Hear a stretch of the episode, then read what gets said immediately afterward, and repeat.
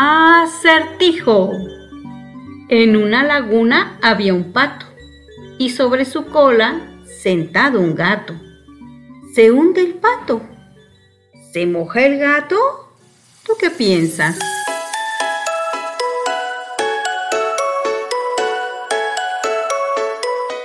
Historias del mundo para contar. Una hora en la que vivirás múltiples vidas en diferentes espacios y tiempos. Historias del mundo para contar. Escucha, imagina y disfruta. Comenzamos. Muy buenos días, mi nombre es Sara Cepeda y estamos de nueva cuenta aquí en Radio Tecnológico de Celaya en, XHITC en el 89.9 de su FM. Historias de Mundo para contar tiene hoy manteles largos con unos grandes escritores, grandes eh, conversadores que nos visitan de una escuela. La escuela es, es Beatrix Potter y está ubicada aquí en Celaya, en la Alameda. Posteriormente daremos la dirección y este y vamos a iniciar. Antes de iniciar con estos chiquitines que nos, nos trajo la escuela, vienen con sus padres, sus maestros, pues les recuerdo que ayer fue Día Internacional del Libro, 23 de abril, y fue en, conmemoración de Alaide Fopé. ¿sí? Alaide Fopé fue una mujer eh, que nació en 1914 y que se desarrolló educativamente en Europa. Ella es hija de un padre argentino y una madre guatemalteca, eh, de una postura económica bastante holgada, demasiado holgada, eran latifundistas en Guatemala. Y este, y, pero ella se educa en Europa, de una educación muy fina, muy exquisita. Y esta educación, cuando regresan a Guatemala con su madre a la, a la finca materna, pues ella empieza a, este, a crear eh, medios de educación para la población. Pero pues Guatemala en ese momento se encuentra en un conflicto ya desde hace muchísimos años de dictadura, ¿no? Recordemos que este pues acaba de pasar la segunda, la primera, la primera y segunda guerra mundial y de ello se deriva pues toda una política militarizada dictatorial hacia América Latina, sí, sobre todo Latino, Centroamérica. Entonces, bueno, este, a la idea FOPA, eh, debido a este, a este ríspido eh, lugar, emigra a México y se hace catedrática de la Universidad Autónoma de México, donde desarrolla en la carrera de Sociología una de las primeras materias sobre el estudio de la situación de la mujer. Y debido a su disciplina y a su espíritu de investigación, pues empieza, empieza a ver qué es lo que pasa en la historia de la mujer y se contrapone con las posiciones europeas donde ella cree o donde se dice que las mujeres todas somos iguales y tenemos los mismos, eh, las mismas condiciones de opresión. Ella obviamente lo diferencia y le dice, no, pues eh, si en un país donde existen ricos y pobres, el pobre hombre está oprimido y la mujer es oprimida por este hombre, imagínense cómo es la condición de la mujer. Entonces marca un hito, una diferencia entre la concepción de lo femenino y de su papel en la historia eh, del lado americano con respecto a la postura europea.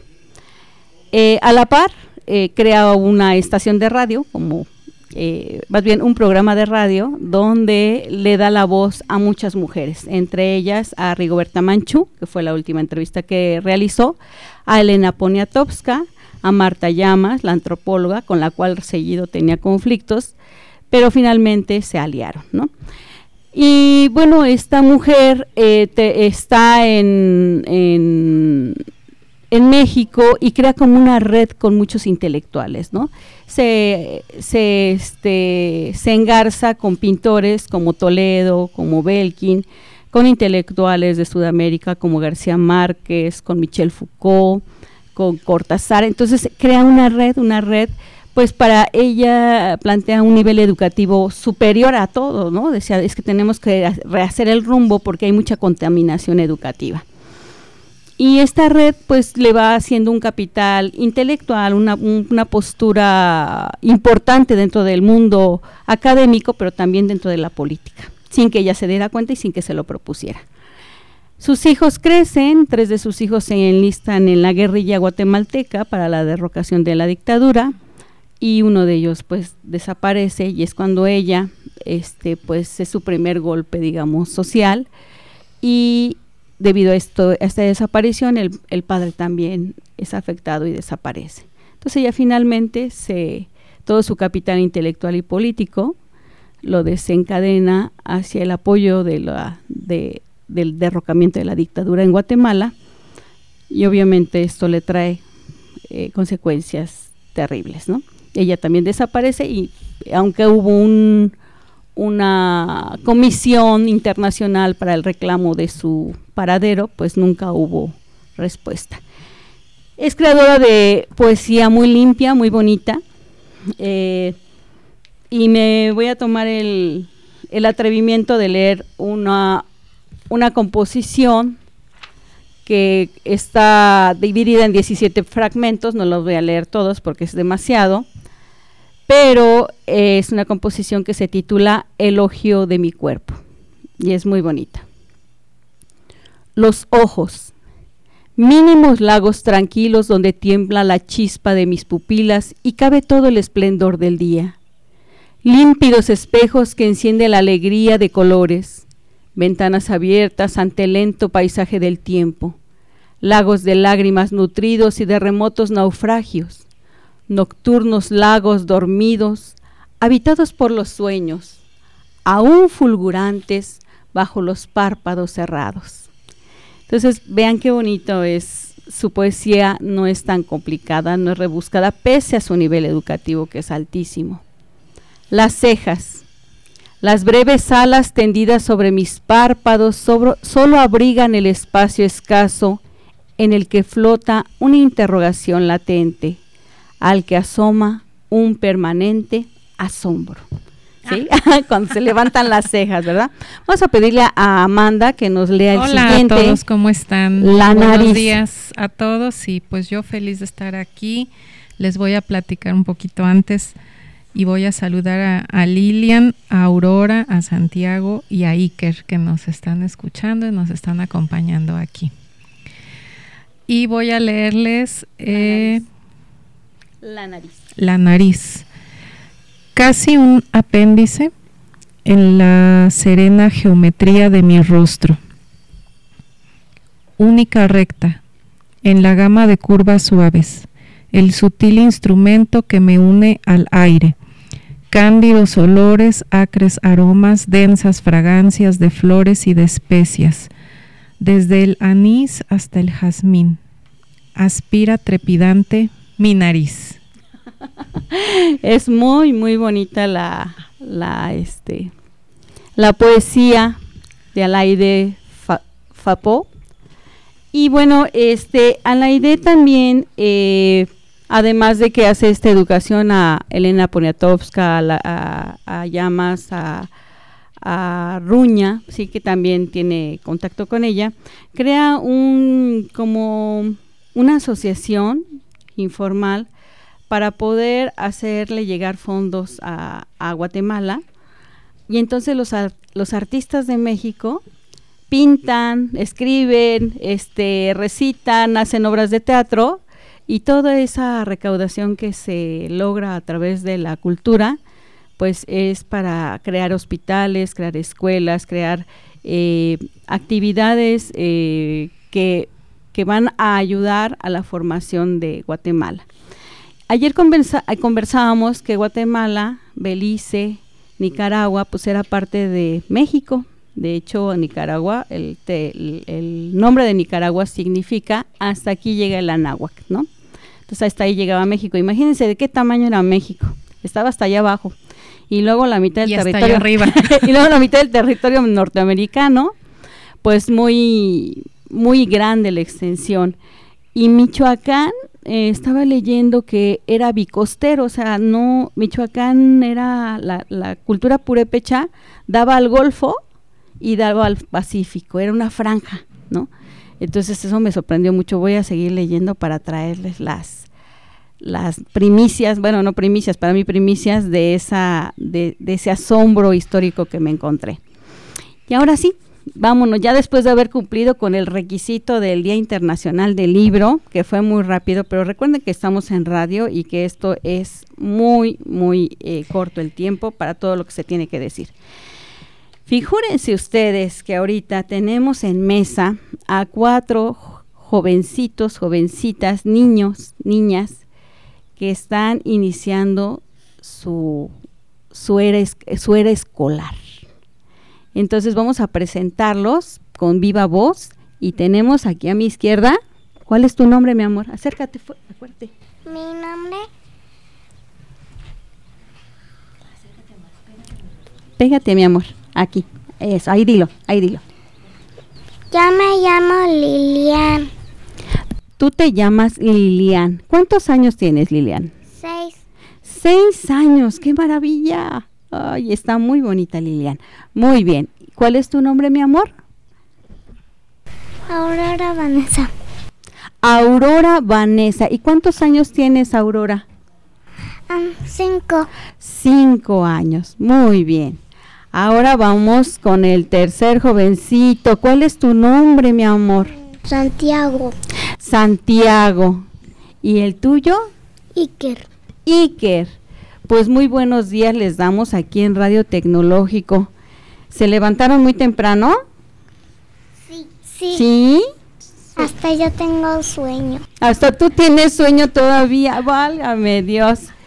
A ver, Lilian, dime, aquí me pasaron unos cuadernillos muy bonitos. ¿Y tú hiciste alguno de estos cuadernillos? ¿Cuál es el tuyo? Es ese. ¿Cómo se titula? ¿Qué dice? Dora la exploradora. Dora la exploradora. Y Dora la exploradora, el cuadernillo que nos acaba de entregar Lilian, está hecho con letras y dibujos. Recordemos que tienen seis años y he de decirle que se entiende. Se entiende perfectamente. Platícanos de qué trata Dora la exploradora, Lilian. Dora está buscando a botas y a mapa. Más fuerte, mi amor. Dora está buscando a mapa y a botas. ¿Y quién es mapa, mi amor? Un mapa que manda dónde está su casa porque está en el bosque. Ah, ¿y las botas?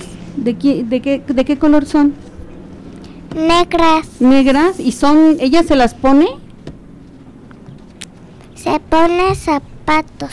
Se pone zapatos. ¿Y entonces cómo llega a su casa? A ver, platícanos. Llega porque mapa lo lleva. Porque el mapa lo lleva. ¿Y ella va viendo cómo llegar? ¿Sí? ¿Tú has hecho un mapa para tu casa? No, Bueno, vamos a ver si lo podemos hacer. Este, este cuadernillo, ¿tú lo hiciste solita? sí, Sí, tú solita lo hiciste. ¿Y quién lo cosió? mis maestras. ¿Cómo se llaman tus maestras? Una se llama Min Michelle, la otra se llama Fabi y la otra Miss Juanita. Michelle, Fabiola y Juanita. Y entonces ellas te ayudaron a hacer, a hacer el cosido de este cuadernillo. Sí, ¿Sí? ¿Y tú dijiste qué querías hacer? sí, Tú dijiste, ah, muy bien. Pues vamos a darle una lectura. ¿Te parece? ¿Me dejas leer tu cuadernillo? sí. Muy bien. Un día, Dora estaba buscando a Mapa. Porque estaba perdida en el bosque y no hallaba sus botas. Dora buscó a Botas y lo encontró en un Árbol seco. en un árbol seco. Zorro lanzó Una bomba. y Dora, y Dora corrió a agarrar el mapa. Dora corrió a agarrar el mapa.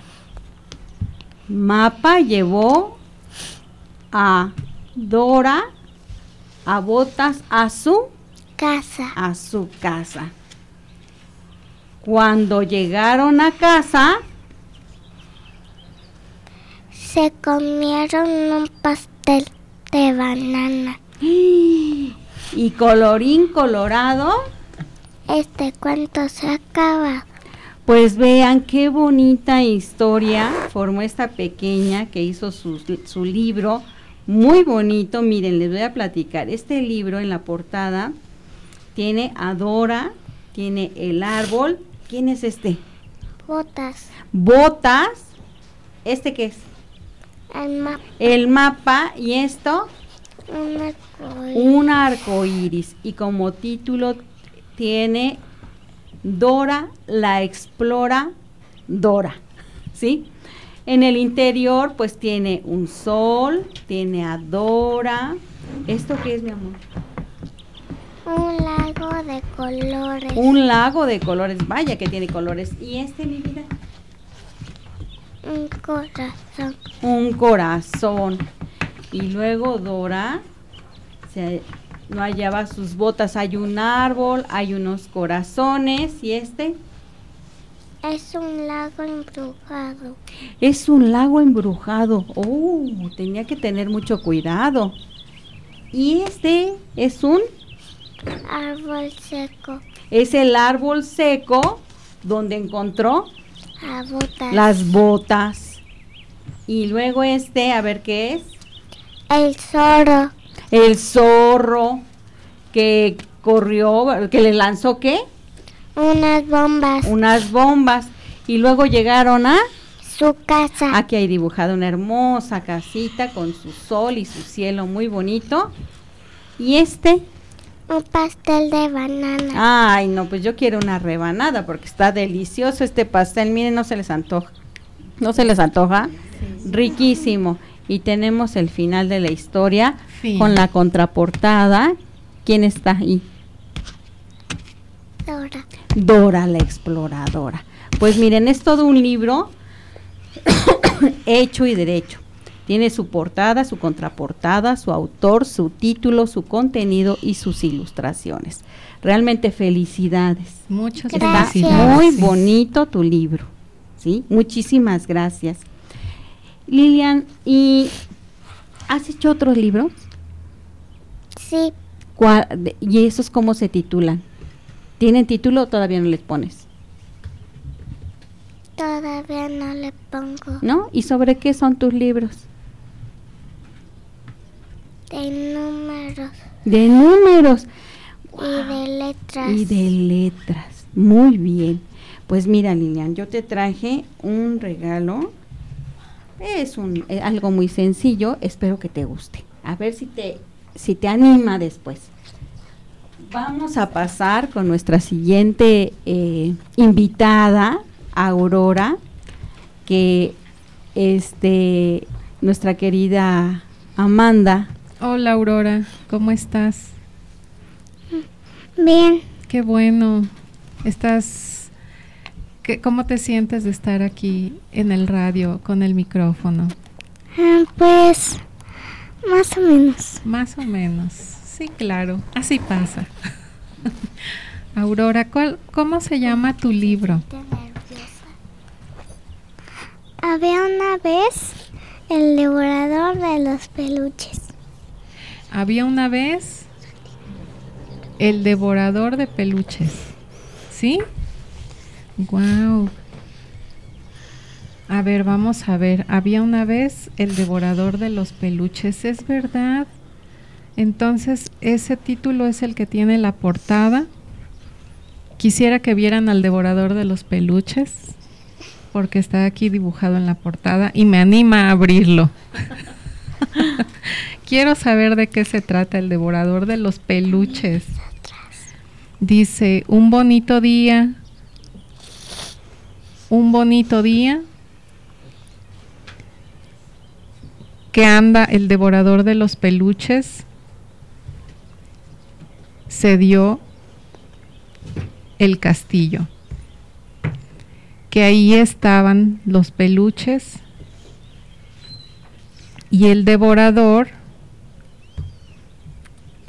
se comió a unos peluches. Ay, Dios mío. Un día los peluches estaban gritando. Y aquí la ilustración efectivamente tiene unos peluches con su con su diálogo, cada uno arriba de la cabeza, su globo, su globo, sí, su globo de diálogo. que dicen ¡Ah! y después, pues los peluches que creen, pues están tristes además. Después el devorador se fue y se durmió. Claro, comes mucho, te vas, te da sueño, te vas a dormir. Pronto el devorador, pronto el devorador,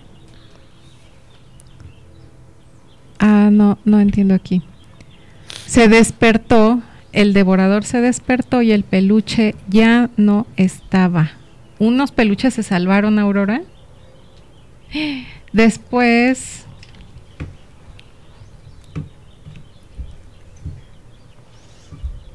dio a la pera. ¿Sí? Mm, mm, mm. Y que esa Ajá. era Ayúdame. la que Sí. la que hacía que lo tenía que morder para que otra vez se convirtiera en modo otra vez comer peluches. ¿En serio tenía que morder la pera? ¿Sí? ¿Y luego qué pasó? Le dio una mordida a la pera y se convirtió en modo otra vez comer peluches. Otra vez, sí es cierto, dice, el devorador ya era otra vez el devorador que comía peluches. Luego se metió al mar y andaba ahogándose. Sí, porque Ajá. traía piedras Traía en la- piedras.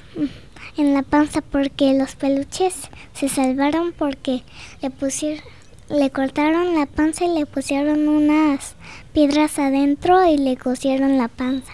Y se metió al mar y pues se ahogó, se Ah, no. hundió. No, ¿No? es que se miró al mar Ajá. y se cayó. Ah, no se metió al mar el, el devorador, sino que se cayó. Sí, efectivamente. Luego se paró en el agua y nadó y nadó hasta que se cansó. Pero dice, pero ya, am, ya había llegado al borde No al bosque. al bosque. Ok. Y después del bosque, ¿qué encontró?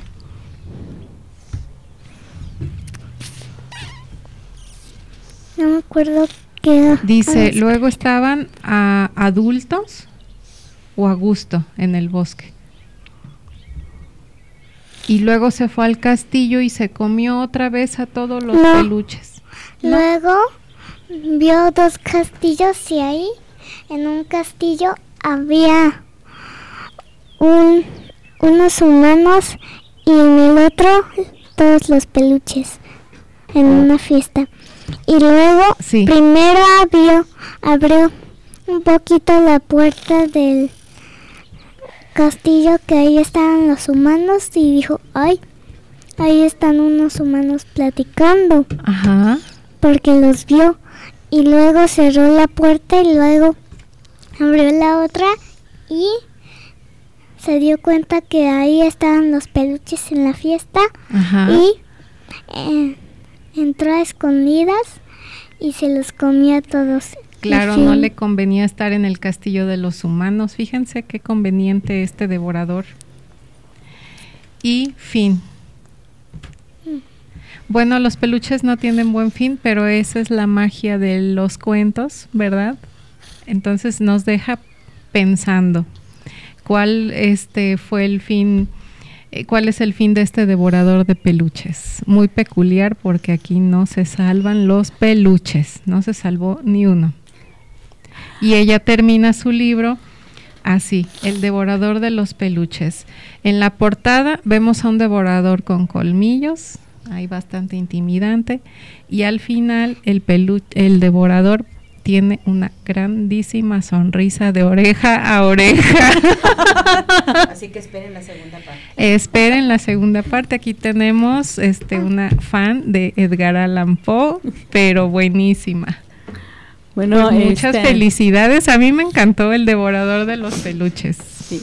Bueno, es toda una trama, ¿no? Y además es toda una tragedia. Va, va haciendo toda la trama y pareciera que como todas las historias, al devorador de peluche le va a pasar algo y que se va a arrepentir, pero no, él sigue siendo devorador de peluches y se come a todos. Pues felicidades, Aurora, muchas felicidades. Está muy bonito y tus ilustraciones son maravillosas. Gracias por habernos compartido este cuento. Muy bien, ahora vamos con Santiago. Hola, Santiago. Hola. ¿Cómo estás? Mira, Santiago, ¿qué te parece si vamos a un corte del programa para no interrumpir la entrevista contigo, porque si no la vamos a tener que interrumpir en un par de minutitos. Entonces, regresamos en un momento aquí en Radio Tecnológico de Celaya, en Historias del Mundo para Contar, y tenemos aquí en la mesa de manteles largos a los niños del colegio Beatrix Potter. Aquí los esperamos. En un momento regresamos a Historias del mundo para contar.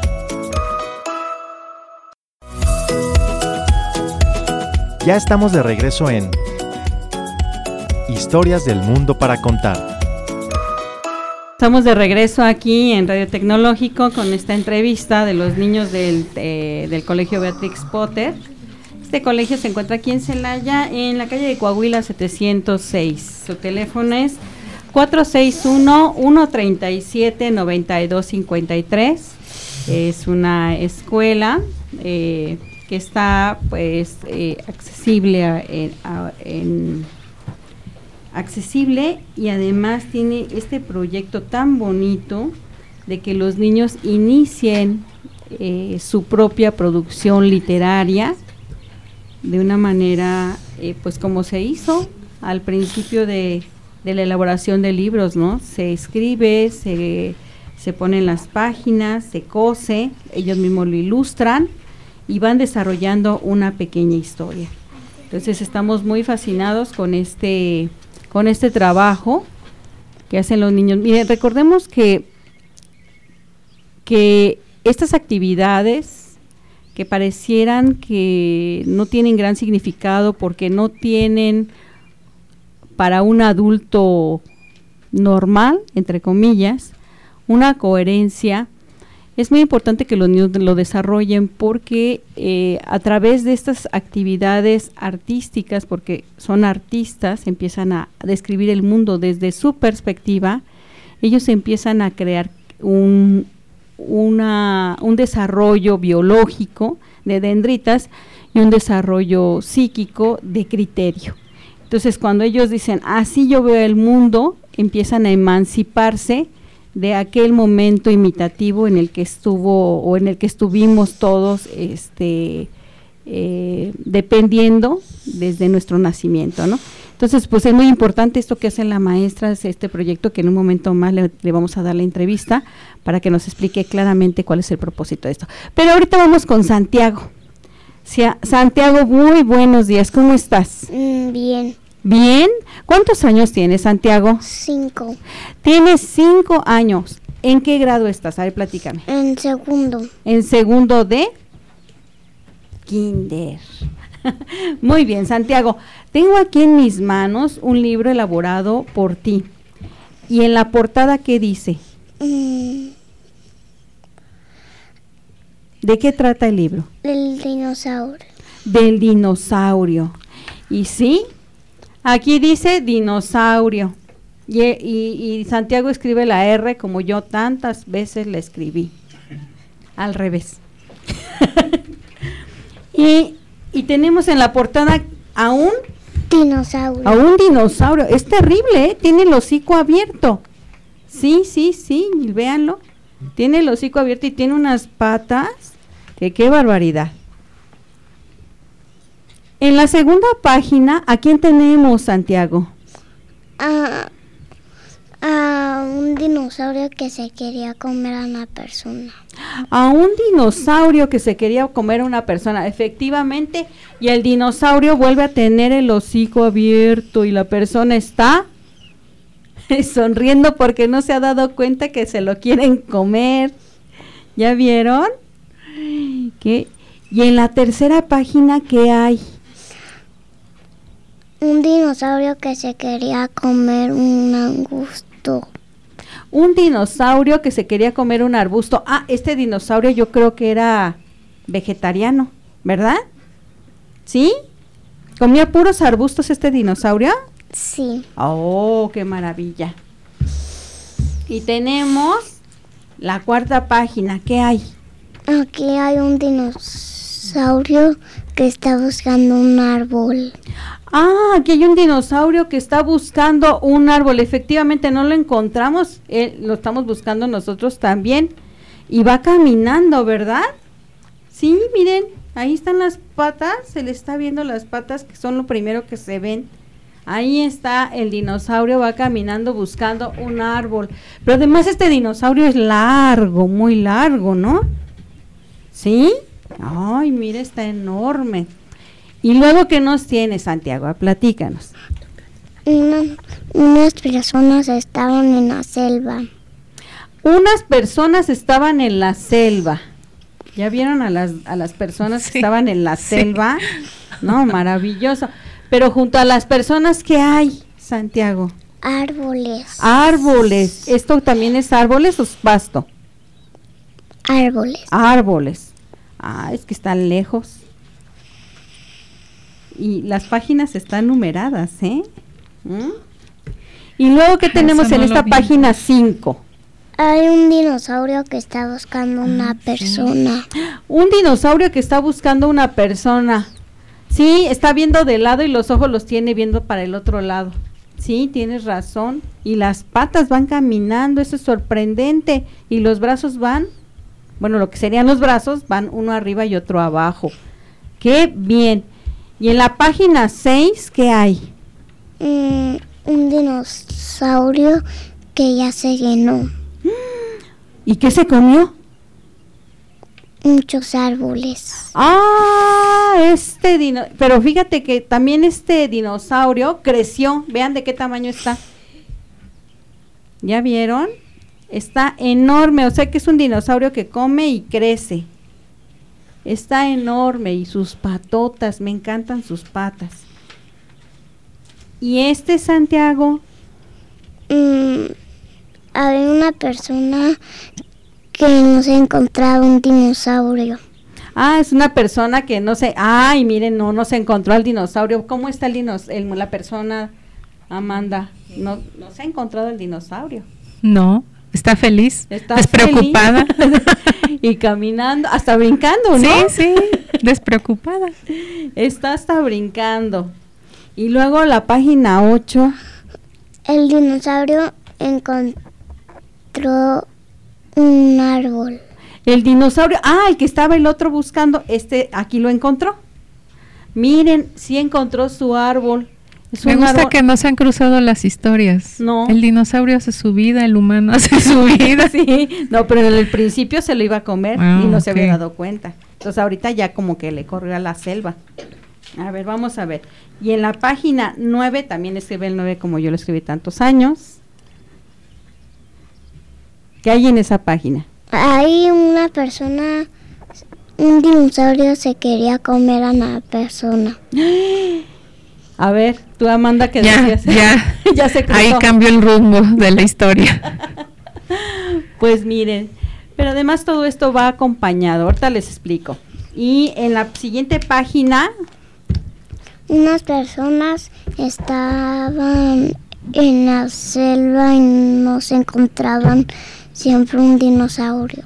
Ah, ¿ya viste? ¿Ya vieron? Miren chicos. Unas personas que no se encontraban a un dinosaurio. Muy bien, eso me gusta, hasta me tranquiliza porque somos humanos. ¿Y este?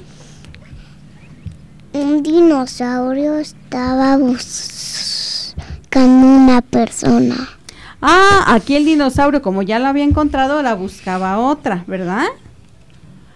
Mira, me impresionan sus, sus hocicos de los dinosaurios. Sí. Abiertos. Vean qué bonitos. ¿Y la otra qué es, Mm. Santiago? En la otra, el dinosaurio estaba buscando otro árbol porque ya se le bajó la comida. Ah, mira. El dinosaurio estaba buscando otro árbol para comérselo, Santiago, porque ya se le había bajado el desayuno. Y entonces llegamos a la última página. ¿Qué es, Santiago? Un dinosaurio mm, estaba solo. Un dinosaurio. estaba- ¿Ya es- ¿Era el que estaba comiendo o era otro? Otro. Otro, sí, mira, claramente está ahí. Este me gustó, está muy costumbrista este el, el estilo. Colorín colorado, este cuento se ha, Cavado. se ha acabado. Pues miren, es un libro, pues con todos los requisitos, tiene su título, tiene su autor, y he de decirles que en cada ilustración que Santiago iba narrando a qué se refería, tiene texto. Todas las ilustraciones tienen texto, son textos que, que necesitamos un, un traductor pero todas, absolutamente todas las páginas describen el hecho de, de lo que la Sí. ilustración está, Sí. está refiriendo. Entonces, pues, eh, nuevamente les, les digo que estos ejercicios, que no son ejercicios, son parte de un desarrollo intelectual, un desarrollo para Sí. convertirnos en me humanos. gusta el orden de las ideas para ir contando la historia. y sobre todo, sobre todo, que el autor conoce perfectamente su obra. ¿No? Eso es impresionante porque no se les olvidó a ni- hasta ahorita a ninguno de los tres y estoy segura que no se olvida. El contenido de la obra es muy bueno. Sí. Pues felicidades, vamos a dar un aplauso a los que nos han descrito hasta ahorita. A ver, Amanda, haznos el honor.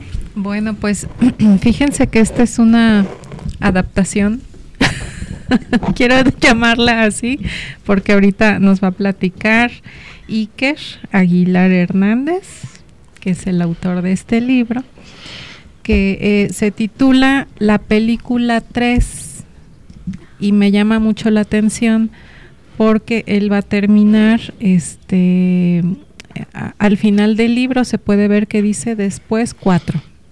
Ok. ¿Ok? Entonces la película 3, hola Iker Aguilar, ¿cómo estás? Bien. Ay, qué bueno. ¿Cuántos años tienes? Cinco. Cinco. ¿Cómo te sientes de estar aquí hoy en esta mesa? Frente a un Bien. micrófono. ¿Sí? ¿Te gusta? Sí. Qué bueno. Iker, este libro es tuyo. Se llama La película 3. Sí. ¿Nos los puedes ir contando? Sí. Esta es tu primera página. Sí. ¿De qué se trata? De un castillo. De un castillo. ¿Y quién está en el castillo? Peach. Peach. ¿Qué, qué hicieron aquí en esta otra? Luego estaba en su mundo tranquilo, luego arregló una tubería, Ajá, y luego se encontró con una diferente, ajá. y luego salió en el mundo de Mario y vio un, cu- un- un cupa, una tortuga que camina, Una tortuga que camina. y luego salió Bo- y luego salió Bowser, ¿Y quién es? una tortuga más grande ¿Y quién es esa tortuga más grande? ¿Qué hace? que hace, Ajá. quiere ser invencible. Invencible. Oh, bueno. O sea, que tenga infinita vida. Infinita vida. Ay, qué ambicioso. Bueno, No, el concepto. sí, sí, sí, sí. Este, esta página que ¿Qué nos Luego cuenta? le están persiguiendo Sí. unos huesitos que son tortugas, pero ya están secas. Ok, son esas mismas tortugas, pero secas. Muy bien. ¿Y aquí qué nos Luego cuentas? salió Ujú. Luigi volando has- hasta hasta su propio mundo. Sí. Wow. aquí qué nos dices? Yo veo aquí un arco iris. Salió monstruos del arco iris. Salieron monstruos del arco iris. Luego, Sí. luego se iban a casar. Aquí yo alcanzo a leer efectivamente que dijo, dijo Peach sí. Y abajo, en otro diálogo, dice, este es como tipo cómic, ¿eh? quiero decirles. Y abajo otro diálogo dice, conmigo Peach te casas. Oh, qué maravilla. Y Peach dijo sí, ¿verdad, Sant- Iker?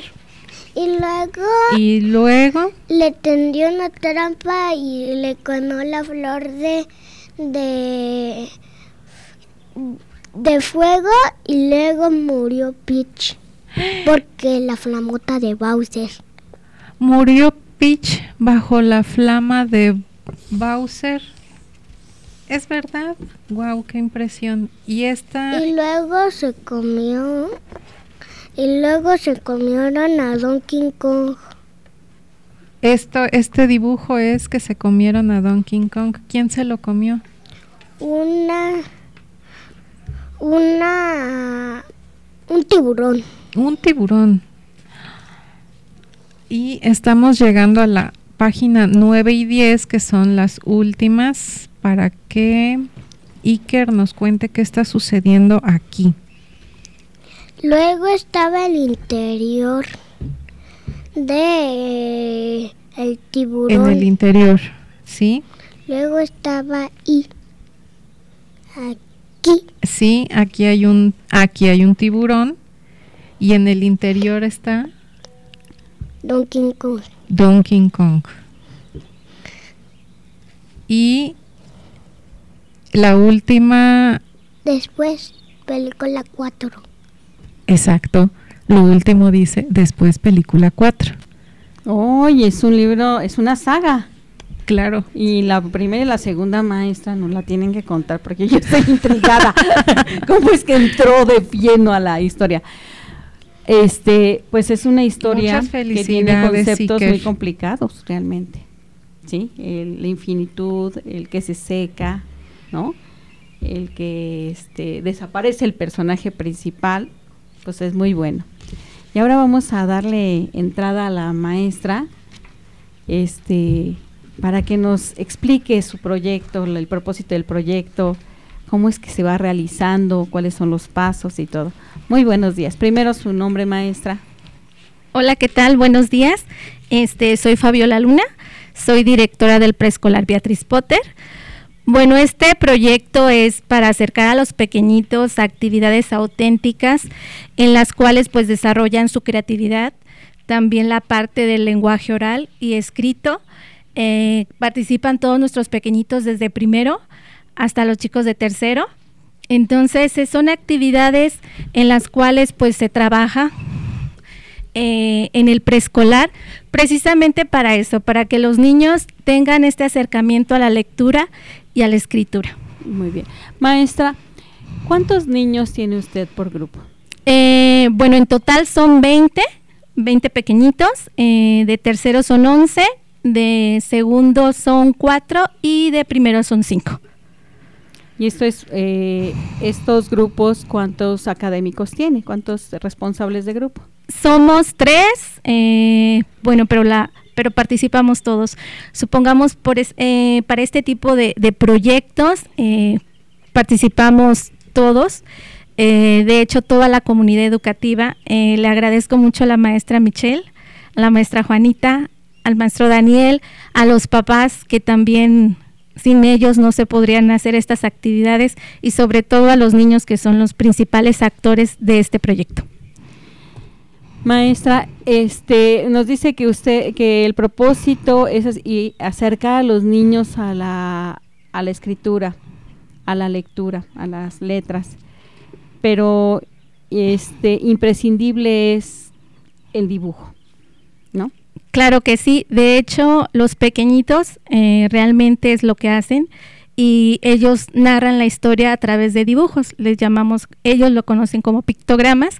Entonces, en sí, los pequeñitos de primero que tienen tres años, ellos pues todavía la, la escritura pues todavía no es muy formal, pero pues también lo hacen, por eso los incluimos también. Todos los grados participan en este proyecto. Muy bien. Maestra, el, la, la motricidad que se da a través de la mano, ¿Qué, implica para un pequeño? Eh, es la parte esencial. El pequeñito primero tiene que conocer su esquema corporal, que es, principalmente las actividades que desarrollamos en el preescolar, eh, y ya después estas que son un complemento para adquirir la lectoescritura. Claro. ¿Y cómo fue? ¿Cómo, cómo motivan a los niños? A ver, platíqueme. Eso es muy interesante. ¿Cómo es que los niños dicen, sí, quiero participar? Ok, fue un proyecto que inició el ciclo pasado. Eh, ese le llamamos nosotros Feria del Libro, pero es una feria diferente porque por lo regular la Feria del Libro es vender los libros. Entonces, nosotros en nuestros consejos técnicos vemos la parte de el desarrollar actividades de los niños en donde ellos participen. Eh, se nos ocurrió, eh, fue un proyecto hablado entre los maestros, una servidora y sobre todo también el estar viendo eh, sus necesidades de ellos y su participación. Entonces fue que se creó, dijimos, bueno, una feria del libro. De hecho, ellos eh, iniciamos eh, preguntándoles si la conocen, qué conocen, y no la conocían. Entonces se fue dando este proyecto eh, entre todos, como que no sabíamos cuál iba a ser el resultado. Entonces ahorita que lo estamos viendo, el resultado, eh, la parte de, si les pregunta usted a ellos, ellos saben las partes de un cuento, ahí se manifiesta tanto la portada, el título, las páginas, eh, los autores, también las ilustraciones que ellos elaboraron y de hecho es esa parte que se les permite estas experiencias libres. Nosotros nada más somos guías, pero ellos totalmente escogieron la historia, eh, claro, los apoyamos en la cuestión de, la elaboración del cuento, pero ellos realizan todo. Entonces, aquí también podemos ver los pequeñitos que apenas están adquiriendo la lectoescritura, tenemos de segundo. Y sobre todo, eh, le dimos cierre el viernes a la actividad donde nos sorprendió mucho porque el ciclo pasado eh, ninguno de los pequeñitos como que se pudo expresar el y en este evento que tuvimos, eh, ellos lo contaron con los papás. Frente a los papás, narraron el cuento. Entonces, esa fue una de las actividades que se ha visto el progreso.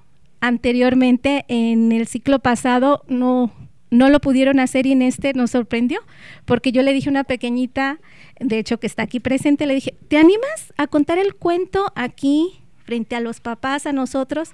Sí, claro que sí. Entonces ella se levantó, lo contó y de ahí partió de que otros pequeñitos se entusiasmaron y se animaron a contarlo. ¿Qué es lo que nosotros buscamos en estas actividades? En que ellos sean libres, en que tengan estos espacios eh, donde se expresen, porque para adquirir estas habilidades ellos tienen que realizarlas. Entonces es la función, dejarlos para que precisamente ahorita en esta época de preescolar tengan estas experiencias para que ellos cuando sean adultos tengan esta confianza de expresarse ante público o no público. Infancia es destino, ¿verdad, maestra? Claro que sí.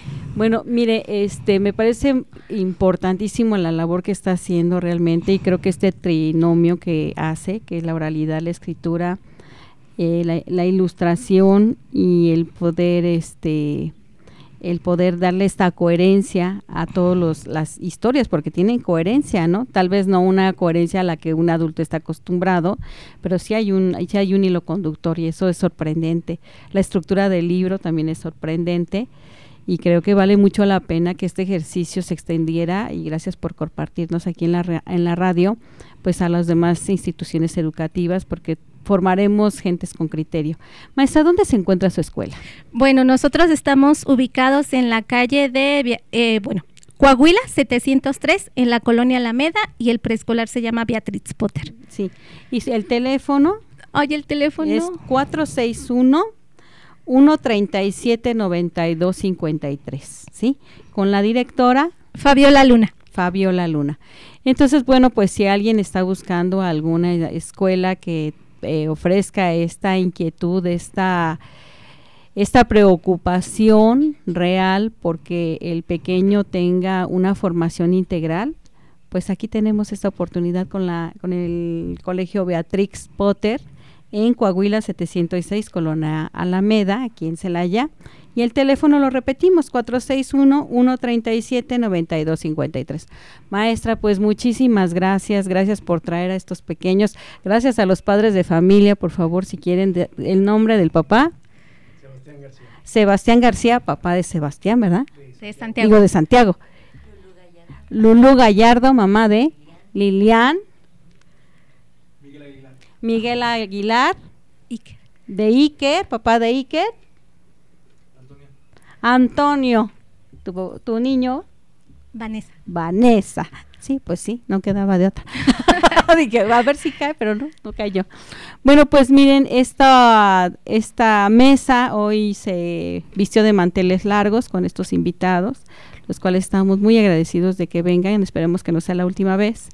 Y este, y fue, eh, eh, bueno, fue el Día Internacional del Libro y va a ser el Día del Niño. ¿Qué tenemos para el Día del Niño, maestra? Eh, esas son actividades eh, más como deportivas, en donde pues participamos todos, este, colaboramos, compartimos y es un día, un día, perdón, dedicado especialmente a ellos. A los niños, muy bien. Pues entonces estamos, este, puestos para para que algún, alguna otra vez podamos eh, compartir estas experiencias.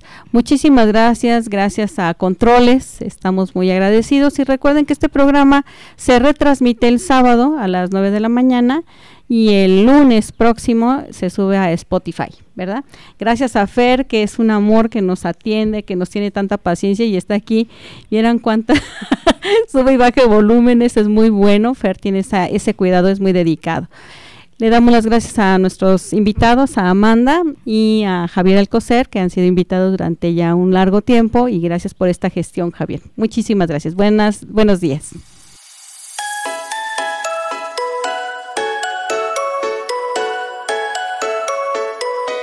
Con esto terminamos por hoy, pero aún hay más en Historias del Mundo para Contar. ¿Sabías que un mosquito aletea mil veces en un segundo? ¿Sabes lo que es eso? Historias del mundo para contar. Los esperamos la próxima semana a la misma hora por XHITC. Radio Tecnológico de Celaya a través del 89.9 de frecuencia modulada. El sonido educativo y cultural de la radio.